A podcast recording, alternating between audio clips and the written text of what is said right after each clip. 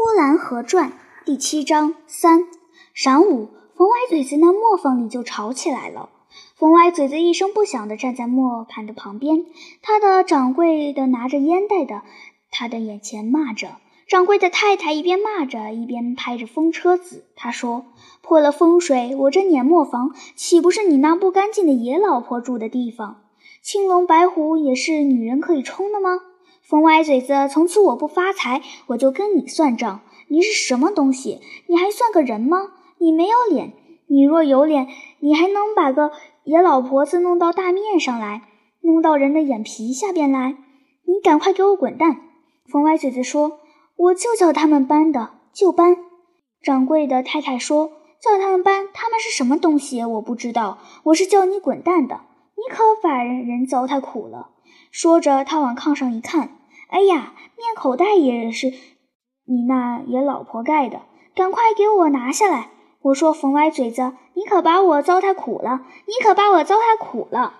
那个刚生下来的小孩是盖着生面口袋在睡觉的，一盖盖着四五张，厚墩墩的，压着小脸。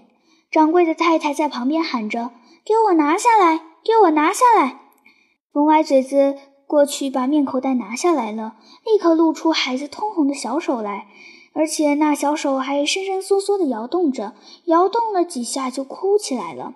那孩子一哭，从孩子的嘴里冒着雪白的气。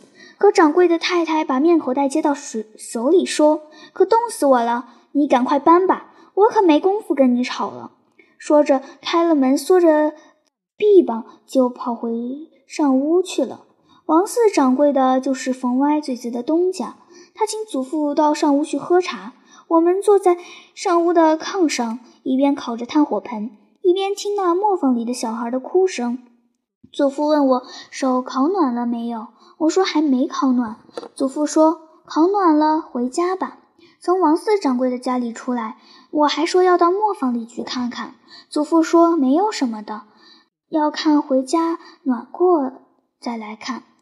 书房里没有寒暑表，我家里是有的。我问祖父：“你说磨坊里的温度在多少度上？”祖父说：“在零度以下。”我问：“在零度以下多少？”祖父说：“没有寒暑表，哪知道呢？”我说：“到底在零度下多少？”祖父一看天色就说：“在零下七八度。”我高兴起来，我说：“哎呀，好冷呀！那不和室外的温度一样了吗？”我抬脚就往家里跑。